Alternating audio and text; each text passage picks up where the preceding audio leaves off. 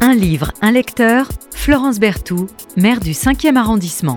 Bonjour Bruno Fulini. Bonjour Florence Berthoud. Euh, vous venez nous, nous parler d'un, d'un livre euh, étrange, euh, original par euh, sa banalité. On va y revenir, vous voyez. Euh, vous verrez, euh, Un homme sans histoire de Nicolas euh, Caro. Mais euh, quelques mots sur vous, comme on fait, euh, comme on fait toujours dans cette émission. Euh, vous euh, avez vous aussi euh, finalement un parcours atypique? Enfin, je, je, je, je parlais du, de l'auteur, hein, je parlais pas d'un homme, d'un homme sans histoire. Euh, vous êtes euh, essayiste, vous avez été, alors pendant des années, moi ça me parle parce que j'ai beaucoup fréquenté dans une autre vie euh, les assemblées parlementaires, vous étiez au compte-rendu analytique de l'Assemblée nationale, Oui. et puis vous avez dirigé la mission éditoriale de l'Assemblée nationale. Juste pour nos auditeurs, dites ce qu'est ce métier très très particulier du compte rendu ana- euh, analytique parce que c'est pas on prend euh, en sténo euh, euh, c'est euh, nous nous les conseillers de cabinet on se ruait sur les premières sorties du du compte rendu euh, de- de- des comptes rendus analytiques pour euh, pour essayer de voir si on avait bien compris parfois ce qui s'était dit euh, dans, dans l'hémicycle oui, effectivement, c'est un drôle d'exercice. Euh, Pour un écrivain, c'est extraordinaire pour faire ses gammes, hein, puisqu'il s'agit d'être présent dans l'hémicycle, pour prendre en note ce qui se dit et pour en rédiger le compte-rendu écrit euh, le plus vite possible. Alors, à l'époque où je suis entré à l'Assemblée nationale, donc comme fonctionnaire, hein, c'est un travail de, de fonctionnaire, mais très particulier. euh, il y avec avait- un concours qui est difficile Il y avait deux comptes rendus. Euh, un compte rendu intégral qui était fait par des sténos, euh, mais qui mettait du temps à paraître, et puis l'analytique, euh, qui était un exercice difficile mais stimulant, puisque là c'était un compte rendu fait au fil de la plume, alors qui n'était pas intégral, euh, mais qui devait restituer l'essentiel, et les pages euh, sortaient au fur et à mesure et étaient affichées dans les couloirs euh, à peu près deux heures après Oui. euh, la Oui. prise de parole de l'orateur. Et effectivement, pour tous les, les gens qui sont... ça existe étaient- toujours le compte rendu et alors analytique non, voilà, les deux Voilà. comptes rendus ont été fusionnés Oui. en un seul, qui n'est plus analytique, qui n'est pas complètement intégral. Bon, le, le métier a complètement changé. Mais c'est vrai qu'à l'époque, c'était assez magique parce que euh, c'était à la, à la main. hein, C'était euh, à la main, euh, magique. Alors, on fait un peu vieux, vieux, vieux schnock, hein, mais moi, j'ai compte- Ah, j'ai- j'assume. J'ai- j'ai connu euh, ces comptes rendus analytiques et, les membres de cabinet ministériel, y compris souvent les ministres, disaient allez me chercher le compte rendu analytique parce que parfois dans l'hémicycle, il y avait des échanges un peu subtils, compliqués, on ne savait plus exactement ce qui s'était dit, euh, ce qui s'était dit. J'y vois moi euh, une forme de de- d'aporie aussi euh, de, de, de, de la fonction et des mots, moi. Mais bon, ça c'est autre chose parce que les mots avaient vraiment leur sens. Alors, vous avez fait, si j'ose dire, vos, vos gammes. Vous les avez fait avant, mais vous, a- vous, avez, vous avez affiné vos gammes en faisant ce compte-rendu analytique. Vous vous consacrez à l'écriture aujourd'hui? Ah, moi, je suis toujours fonctionnaire à l'Assemblée. Je m'occupe, euh, je me suis occupé de beaucoup de choses à l'Assemblée en termes de euh, communication, publication, valorisation du patrimoine. Euh, mais par ailleurs, j'ai une j'ai une vie personnelle et qui est largement consacrée aux livres également et au texte et à, Au à livre à l'écriture. l'histoire, parce que euh, Bruno Fulini, vous êtes euh, fan d'histoire. Alors, il y a quelque chose dans votre biographie, moi, qui a euh, appelé mon, mon attention, parce que je vois absolument pas ce que c'est. J'ai pas fait de recherche.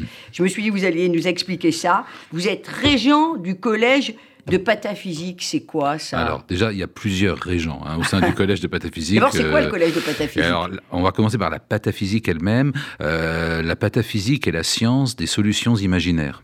Euh, c'est voilà. Alors, c'est quelque chose qui au départ a été conçu intellectuellement par Alfred Jarry, puis longtemps après la mort d'Alfred Jarry, organisé sous la forme d'une société savante en quelque sorte, mais un peu narquoise, une société de recherche savantes et inutiles qui s'appelle le Collège de pataphysique, avec des gens comme euh, Raymond Queneau, Boris Vian, pour donner les, les plus, les plus connus. Euh, et en fait, ça, ça fonctionne euh, largement par cooptation, c'est-à-dire que vous n'avez Mais pas... qu'est-ce be- que vous faites quand vous êtes régent du collège Ah, de c'est ça qui est pataphysique merveilleux, c'est qu'en fait, il faut surtout rien changer. C'est-à-dire que vous ne postulez pas, vous ne demandez pas. Un jour, vous recevez un courrier euh, et le collège de pataphysique euh, indique Combien de que... alors ça, c'est secret. Ah, Euh, bon. Mais le, le collège de pataphysique indique que compte tenu de ce que vous avez publié. Vous êtes dans l'esprit de la pataphysique. Ah. Donc, on vous êtes convié à une cérémonie. On vous remet un diplôme. Vous n'avez rien demandé, mais on vous remet un très joli diplôme de régent. et euh, votre mission consiste à continuer comme avant, surtout à ne rien changer. Et effectivement, comme moi, j'ai beaucoup publié des travaux sérieux sur des domaines bizarres ou inversement, on était tout à fait dans l'esprit de la pataphysique. Déjà, vous dirigez euh, la revue euh, Folle Histoire. Bon, donc ça donne une petite, un petit avant-goût. On a vu que pour être membre du collège de pataphysique, il faut être brillant, cultivé, mais, mais bouchez-vous les oreilles, Bruno Fini, il faut être, à mon avis, un tout petit peu dingue sur un côté, parce que quand on voit que nos, Jarry, etc., et c'est ce qui fait la, la, la, saveur de ces sociétés savantes. vous avez publié deux pièces de, théâtre. Alors, il y en a, il y en a une notamment. Alors, il y a la valse de Jaurès, mais quelle république voulons-nous? Ça a une résonance particulière euh, aujourd'hui. Quelle république voulez-vous, euh, Bruno Fellini? Oh, bah, en quelques mots. Une république euh, évidemment démocratique, humaniste et qui ne craigne pas le débat. C'est-à-dire, voilà, ce qui est précieux et qui devient difficile aujourd'hui, c'est d'avoir des personnes qui ne sont pas du tout d'accord, mais qui s'estiment et qui discutent argument contre argument mm. et pas euh, attaque basse contre attaque basse. Euh, pour moi, c'est ça une république intéressante. Et euh, cette pièce, en fait, c'est une confrontation entre deux grands républicains qui n'avaient pas grand-chose en commun, Clémenceau et Jaurès, qui ont eu quelques combats communs, en particulier pendant l'affaire Dreyfus, mais en partant de présupposés très éloignés, euh, et bon, qui ont été strictement contemporains, qui ont été rivaux, euh, qui se sont combattus, mais dans, alors dans un français remarquable, vous parliez des mots, euh, je pense qu'il n'y a pas eu de plus beau débat parlementaire que les, les prises de bec entre Jaurès et Clémenceau, donc c'est ça que j'ai rassemblé dans une pièce. C'était Quelle République voulons, quelle République voulons-nous? Je ne sais pas si les questions d'actualité correspondent à cette idée euh, du, débat, mais ça c'est un autre c'est un autre sujet. Et puis vous dirigez, euh, j'y faisais allusion tout à l'heure, la revue Folle Histoire et la collection euh, Archives du crime aux éditions Iconoclaste. Et vous êtes venu nous parler d'un livre, d'un roman de Nicolas Caro. Je me suis dit, en lisant ce roman et en, en m'attardant un peu sur le choix de votre euh, de, votre livre, euh, Un homme sans histoire, que vous deviez connaître un petit peu euh, cet auteur qui s'appelle Nicolas Caro. Vous nous en dites quelques mots de Nicolas Caro? Alors, moi, je vais aux éditions La Thèse, je vous montre toujours le livre. Nicolas Caro, c'est qui? Alors Nicolas Caro, au départ, je l'ai connu, il était tout jeune, il était euh, attaché de production euh, sur une, grande radio. Il préparait des, euh, voilà, Europe 1, et il préparait des émissions. Et bon, alors plusieurs fois, il, m'a appelé pour m'inviter. Bon, alors souvent les attachés de production sont des gens très très pressés, dont le problème est que l'invité arrive à l'heure et qu'il soit placé avant que l'émission commence, et ça s'arrête là. Dans le cas de Nicolas Caro, très vite, on a échangé, on a sympathisé. Spécialiste, on peut dire, de culture et littérature hein, pour nos auditeurs. Ah on peut dire un peu ça comme ça. À, l'époque, ça, ne se voyait pas tant que ça. Mais c'est en discutant que j'ai compris qu'il y avait beaucoup de fonds euh, chez ce garçon-là. Il y avait une très grande culture. Et puis petit à petit, bah, il n'a pas cessé de monter en grade sur Europe 1. Il fait des, chroniques euh, littéraires, des chroniques culturelles. Euh, il anime Le Temps et Livre. Enfin, beaucoup de choses. Il écrit il aussi. produit La Voix et Livre. Voilà. Il, il écrit aussi dans Marianne. Bon. Et surtout, c'est un puits de science. Et c'est quelqu'un qui a une vraie curiosité intellectuelle. C'est-à-dire qu'il, ah, bon, j'ai peur qu'un jour il reçoive un diplôme de régent du collège de pataphysique parce qu'il s'intéresse à tout euh, et, euh, et, surtout euh, à ce à quoi les, gens ne s'intéressent pas spontanément. Alors déjà, la, Voix et Livre, c'est une émission très très particulière. Hein. Il se rend chez une personnalité, il explore la, bibliothèque, donc ça en dit beaucoup sur la personnalité de, de, cet auteur. Il a écrit euh, quelques romans déjà, euh, les légendes, les pas là, hein, les légendes du masque de fer. Il est vrai qu'il y en a beaucoup. Euh, la vraie vie des héros. Qui, ne, sont, qui ne sont pas des, romans, en fait, c'est des études sur... Oui, pas des, romans, pardonnez-moi, des études. C'est des études, et c'est passionnant parce que c'est encore mieux que des romans. Il est parti des grands romans populaires et il a recherché quels étaient les personnages réels qui avaient inspiré ces personnages fictifs devenus des mythes. Qui était le vrai comte de Monte Cristo? Qui était le vrai Fantomas, le vrai Superman, etc. Et, ça, c'est fascinant parce que, voilà, on est entre euh, la réalité, la fiction, euh, l'être de chair et de sang comme vous et moi, et puis le personnage légendaire que tout le monde connaît. Et là, ça nous amène à, parce que ce n'est pas effectivement deux romans, ça nous amène pour le coup à un roman. Euh, c'est erreur de ma part, son premier roman, euh, pour le coup, après, euh, après ses études, mais qui ne sont pas vraiment des, études. J'ai lu La vraie vie des, des héros, c'est extrêmement fourni, et pour le coup, on a tendance à le lire comme un roman. Et là, euh, cet homme euh, sans histoire, euh, après avoir écrit La vraie vie des héros, franchement, entre nous, c'est vraiment l'anti-héros, celui-là. Hein. c'est tout, le pari du, tout le pari du livre, et c'est ce qui rend le livre extraordinaire, puisqu'on a un personnage dont, le nom même est, vraiment très, très fade, hein, Henri Rey. Bon, c'est pas extraordinaire. Oh, il y a eu des Rey connus quand même. Hein. Ah, il y a eu des Rey Soult, duc de Dalmatie, mais là, on n'est pas dans cette, dans cette catégorie-là. Là, c'est un modeste expert comptable dans une petite ville de l'Ouest où il se passe pas grand-chose. Il a un seul ami. Euh, euh, il a un seul ami euh, qu'il voit de façon rituelle. C'est aussi un garçon extrêmement régulier, avec des habitudes qui, qui, qui, tiennent presque du tigre. Donc il sort toujours à la même heure. Il est d'une ponctualité militaire. Il y a a priori aucun imprévu dans, dans une vie qui n'a aucun intérêt.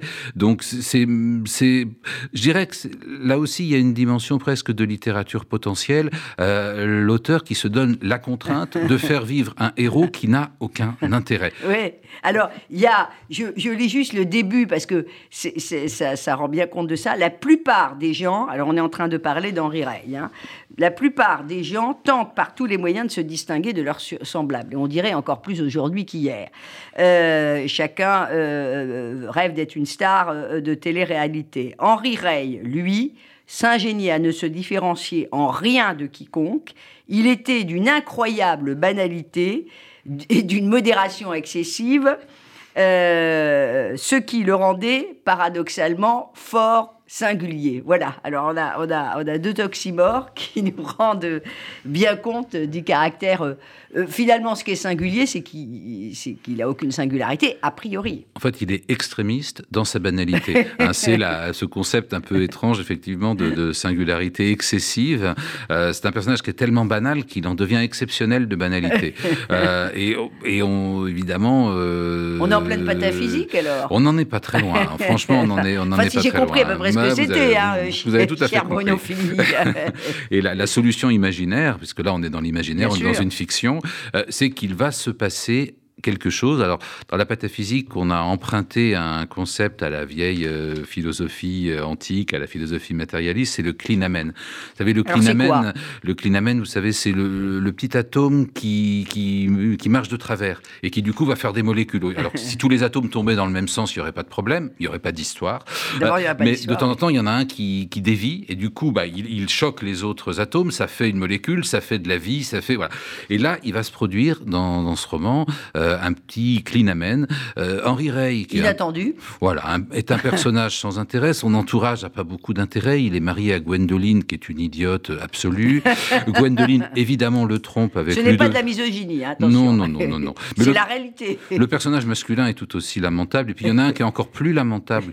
Euh, c'est l'amant de sa femme, Ludovic, qui lui est un crétin. Et en, tant que crétin, il est très content de lui, très fier de lui, un peu dominateur. Bon, et donc on part en plus, vous voyez, dans la banalité raconte pas tout, hein. Faut pas qu'on raconte ah, je, tout. je, ne raconte que. Attention, hein, parce qu'il faut, il faut aller, euh, il faut aller acheter euh, un homme sans histoire euh, chez la hein. je, ne raconte que le, comment dirais-je, que, que l'argument de départ. Et après, il se passe plein de choses. Et au départ, on a le trio archi classique. Non seulement le personnage est banal, mais l'histoire de départ, c'est que sa femme le trompe avec un collègue de travail. Donc qui est, banal lui aussi. Qui, qui, est banal, qui est grossier, qui est inintéressant au, au possible. Donc c'est vraiment se donner beaucoup de contraintes.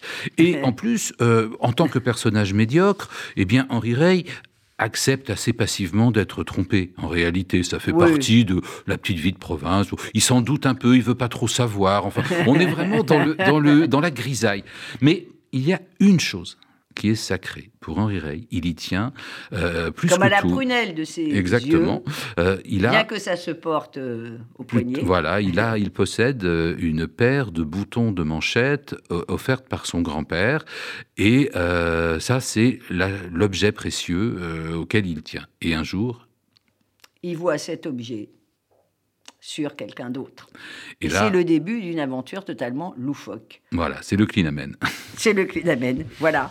Et il va devenir, euh, euh, il va devenir une sorte de Phileas Fogg, une sorte de. Alors, c'est tout à fait. Et alors, ça me fait plaisir que vous évoquiez Phileas Fogg euh, et donc euh, l'œuvre de Jules Verne, parce que Donc le tour euh, du monde, hein. Voilà, euh, le tour du monde en 80 jours. Mais de façon générale, dans l'œuvre de Jules Verne, euh, il y a bon euh, des personnages euh, qui sont euh, assez extraordinaires parce que ce sont des personnages sans psychologie. Ce sont des personnages et les pataphysiciens adorent l'œuvre de Jules Verne parce qu'en fait, ce sont des allégories. Ces personnages. Phileas Fogg est l'allégorie de euh. Euh, c'est un homme extrêmement ponctuel. euh, c'est un homme montre. C'est un homme. euh, c'est un homme montre. C'est un mécanisme d'horlogerie. Presque maniaque, ces héros. ah, hein. totalement, totalement. De même que le professeur Lidenbrock, qui va voyager au centre de la Terre, et l'allégorie de la curiosité intellectuelle et scientifique. Et ça a donné des romans extraordinaires où il n'y a pas une once d'introspection, de Non. psychologie, ce, qui, ce qui devient un peu pénible dans la production contemporaine. Et Nicolas Caro a pris le contre-pied de cette production contemporaine, dont par ailleurs il rend compte euh, dans, dans toutes sortes de médias, en, en renouant avec ce qui a fait le succès de Jules Verne, et avant Jules Verne peut-être des grands romans populaires, euh, des romans picaresques, Ouais, euh, des romans feuilletons du 19e siècle, c'est-à-dire des personnages qui ont des trajectoires, on est dans de la narration pure, on est dans un bonheur d'écrire, on suit des Et puis vous personnages. voyagez. on et voyage. Il y a, il y a un côté un peu, un peu loufoque autour d'un personnage qui est, est tout à l'origine sauf loufoque. Enfin, la différence entre euh, Monsieur, Monsieur Ray euh, et Monsieur Phileas Fogg, euh, Fogg était un rentier. C'est pas tout à fait le cas de. euh, du personnage principal d'un homme d'un homme sans histoire, mais ils ont beaucoup beaucoup de- de points communs. Est-ce qu'on peut dire que cet homme sans histoire, c'est quand même un peu une allégorie euh, du monde moderne avec cette partie euh, métronome et puis, et puis finalement les aléas du voyage auquel euh, le vulgus pecum finalement qui fait peur, qui nous fait peur, enfin sauf les, aventuriers, et puis auquel finalement on, on est parfois contraint et qui nous révèle. Euh, les aventures qui sont d'ailleurs pas que des aventures euh, de, de- de voyage, mais est-ce que finalement, euh, pour, euh, pour avancer, euh, Oui, parce qu'il y a, il y il a ne faut une- pas quelque chose qui se détraque un peu et qui Exactement. nous oblige à aller voir sur d'autres terres D'ailleurs, il- finalement, c'est un peu l'histoire d'une rébellion, ce qui se passe. Alors, je ne veux pas raconter la suite du Ah roman, hein, surtout pas, mais c'est vrai que ce personnage va se rebeller, il va aller assez loin, on peut dire, dans, dans la révolte, et ça va le conduire à un, à un grand voyage, qui est à la fois un voyage géographique et évidemment un voyage initiatique euh, sur lui-même, sur, euh, sur le sens de la vie. Enfin, il y a une dimension philosophique, euh, un, un peu... oui, il y a une forme de naïveté Hmm, dans, il dans- devient, dans ce il a roman. plus d'épaisseur quand même à la fin, ce, euh, ce, ce Ray qui a vu Oui, vraiment. bah il- oui, à la fin, il a acquis, euh, heureux. malgré lui, j'allais dire, euh, une sorte d'épaisseur qu'il n'avait absolument pas au début du roman. heureux qui, comme Ulysse, a fait un long voyage. C'est ce qui lui arrive, même si son voyage enfin, lui, est, est avait plus d'épaisseur au début quand même, hein, euh, de l'Odyssée. Hein. Ah, ouais, il avait une épaisseur physique, mais c'était pas. son voyage l'a, lui a ouvert les yeux Oui. à, à plusieurs reprises d'ailleurs. Bon, ce, ce que, ce que fait Nicolas Caro, c'est qu'il nous montre aussi que nous avons besoin d'aventures. Alors les aventures peut-être que nous vivons, mais aussi les aventures que nous lisons. C'est-à-dire que c'est un livre qui est aussi un livre sur les livres. D'ailleurs, le titre Un homme sans histoire, vous aurez remarqué que histoire est écrit au pluriel. C'est pas un homme qui n'a pas d'histoire ou qui n'a pas une histoire. C'est un homme qui, au départ, n'a pas euh, d'his- d'histoire en général à raconter. Euh, c'est pas le conteur qui va vous raconter tout ce qui a pu lui arriver ou tout ce qui a pu arriver à ses ancêtres ou tout. Non, c'est quelqu'un dont la conversation aussi est banale. Et puis euh, su- suite à euh, ce- cette petite perturbation de son quotidien normalement immuable, eh bien il va vivre des aventures qui en fait font écho à toutes sortes d'aventures qui voilà qui sont familières aux amateurs de romans, aux amateurs de bibliothèques, aux amateurs amateur de, librairie, bah, comme l'est évidemment Nicolas Caro. cher Bruno Fellini, vous nous lisez un tout petit, un tout petit passage euh, un, tout petit passage euh, sur, euh, sur, sur cet étrange anti-héros qui a quelque chose un peu des, des personnages, je trouve, de Marcel Aimé, oui. Rey. Alors, je vais vous lire. Nous restons au début pour ne pas dévoiler la suite. Et oh. nous plantons le décor.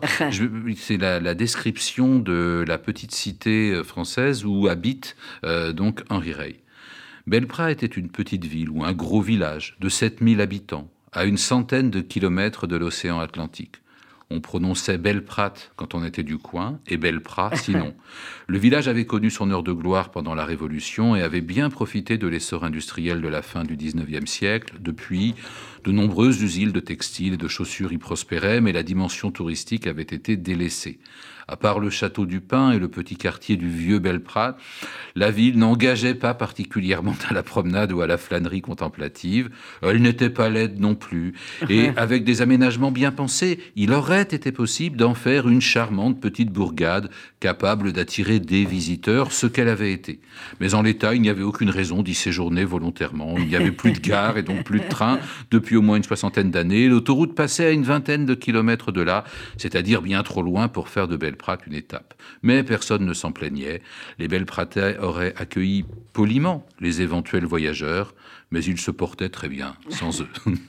voilà, c'est sans excès, mais il y a toujours une part d'excès.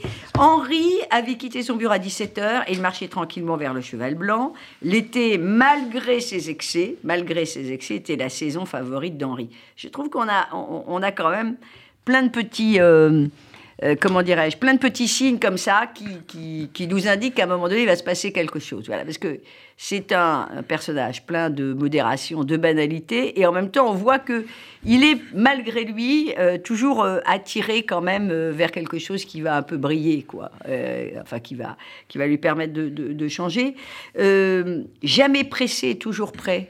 C'est pour être sa, sa, sa devise à un moment donné. que j'ai lu. J'ai trouvé ça euh, un, peu comme Phileas Fogg. Euh, jamais pressé euh, et toujours prêt parce qu'il va être transformé. L'écriture, indispensable pour vous, cher Bruno Fellini? Jubilatoire, comme chez Nicolas Caro? Oui, en fait, l'écriture, c'est un plaisir. Ça doit surtout rester un plaisir. Vous voyez, moi, j'ai cessé d'accepter des livres de commande. des fois, des éditeurs vous disent Ah, ça serait bien, on vous propose un contrat. Évidemment, c'est à livrer dans les six mois parce que sinon, c'est pas drôle. et puis, vous vous mettez à écrire sur des thèmes qui ne sont pas forcément les, vôtres. Je l'ai fait quelques fois, ça a pu donner des livres euh, pas forcément euh, inintéressants à écrire ou, peut-être à lire, mais je le fais plus. Je le fais plus parce qu'il ne faut pas perdre, euh, je pense, cette, cette jubilation qu'on a quand on écrit. Et à la limite, il faut se permettre d'écrire n'importe quoi. Et finalement, que ce soit publié ou non, secondaire. Ce qui compte, c'est la joie qu'on a à écrire euh, sur le moment et à inventer quelque chose qu'on n'aurait jamais pu euh, programmer, en fait. Merci beaucoup, euh, Bruno Fulini. Nicolas Caro, Un homme sans histoire, un, roman. La, conclusion, qui n'est pas définitive, hein, bien sûr, sous la plume d'un grand romancier, un homme ou une femme peut devenir exceptionnel. C'est la vie. Et il est quasiment tout le temps, finalement, sous la plume d'un grand, d'un grand romancier. Un homme ou une femme euh, devient euh, exceptionnel. Merci beaucoup de nous avoir fait euh, découvrir un, vraiment bel auteur, Nicolas Caro, Lattès, un homme sans histoire, jubilatoire, beaucoup d'humour, beaucoup de, de dérision. Merci Bruno Fellini. Merci à vous.